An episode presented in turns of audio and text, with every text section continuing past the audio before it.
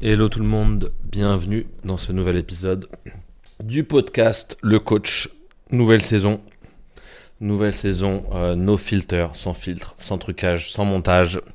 Comme ça, brut de pomme, de décoffrage. Aujourd'hui, nous sommes, euh, enfin je suis à Lisbonne, il pleut. Une fois n'est pas coutume, enfin il pleut. Ça arrive rarement, suffisamment pour euh, honorer tous les jours de soleil et se rappeler à quel point on a de la chance quand il fait beau, et quand il fait beau dans notre cœur. Justement, aujourd'hui, j'ai envie de vous parler d'un outil que j'utilise régulièrement avec des clients et qui marche très très bien. Ça s'appelle le top 100. Le top 100 en référence au top 100 dans le sport, qui est souvent euh, une étape fatidique. Quand on est par exemple euh, jeune tennisman et qu'on veut devenir professionnel, la barrière, le caille, le seuil, le cap, le seuil psychologique du top 100 est quelque chose de très important. Certains se cassent un peu les dents sur le top 100, certains en font toute une montagne. Bref, c'est pas vraiment le sujet du jour. Le sujet du jour, le top 100, c'est je vous propose de vous créer une note dans votre iPhone, si vous avez un iPhone, ou dans votre autre phone, si c'est pas un iPhone, ou dans votre cahier, ou quelque part dans votre petit cahier Moleskine que vous que vous cachez sous votre oreiller. Et de commencer à faire votre liste de top 100. Et la liste de top 100, c'est vraiment de lister 100 moments de votre vie. Les 100 meilleurs, entre guillemets, moments de votre vie. 100 moments où vous êtes senti euh, vibrer, envie, bien, apaisé, content, vous avez gagné quelque chose. Voilà, ça peut être 100 moments dans plein de catégories de vie différents. Ça peut être dans le sport, le boulot, la santé, le couple, ça peut être quand vous étiez tout petit. Et vous listez ces moments et vous les regoutez. Vous listez un moment et vous prenez quelques secondes pour regoûter à ce moment, voir ce que ça fait dans votre corps, de revivre ce moment les yeux fermés et de le goûter, de goûter les, les, bruits, les odeurs, les sons, les sensations dans le corps. Voilà, sentir qu'est-ce que ça vous fait de revivre ces petites pépites, ces petits moments. Voilà, moi j'ai ma liste de top 100 devant les yeux.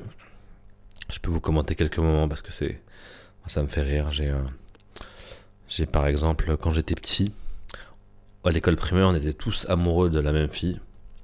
Tous les copains on était amoureux de la même fille et, tous les étés, je me rappelle tous les étés, je je guettais la boîte aux lettres. Tous les jours, il y avait le facteur qui arrivait avec sa petite camionnette rouge, euh, jaune, pardon. Et euh, soit je le voyais, j'ai récupéré les lettres, soit j'allais dans la boîte aux lettres et j'avais toujours cet espoir d'un jour avoir la, la, comment on appelle ça, la, ah, la carte postale, la carte postale de, de l'amoureuse. Tous les jours j'attendais, ça arrivait jamais, jamais, jamais. C'était entre la carte postale et le coup de téléphone, ni l'un ni l'autre arrivait. Et un jour, je crois que j'étais en CM1. Un jour, cette carte postale est arrivée. Je reçois une carte postale de l'amoureuse. Cette carte postale me dit L'amoureuse me dit que, en ce moment, avec ses mots à elle, je me rappelle plus trop comment elle le formule, mais qu'en ce moment, je suis son favori. voilà, la sensation que j'ai sentie à ce moment-là, je me suis senti le roi du monde. C'était incroyable. Incroyable, j'avais l'impression d'avoir gagné la Coupe du Monde. J'avais l'impression... L'inverse de l'expression que le monde s'effondrait sous mes pieds. Au contraire, que le monde était à moi. C'était incroyable. Donc ça, c'est un moment, vous pouvez le revivre pour moi. Enfin, je le revis, c'est incroyable. Un autre moment, par exemple, ça va être euh, le jour où j'ai su, euh, le jour où j'ai su que j'étais embauché euh, dans mon premier contrat de travail. J'étais tellement désespéré. Ça faisait 13, mois que je faisais des stages, ça marchait pas. Tous mes entretiens, ça capotait à chaque fois au dernier moment. Et un jour, je reçois le coup de téléphone en appel caché de mon futur boss qui me dit Bienvenue parmi nous et j'en croyais pas mes yeux. Je me rappelle, juste après, je suis allé fumer une cigarette. À l'époque, je fumais, c'est pas bien. Je suis allé fumer une cigarette avec un copain et j'étais. Euh, voilà, c'était incroyable. Juste incroyable.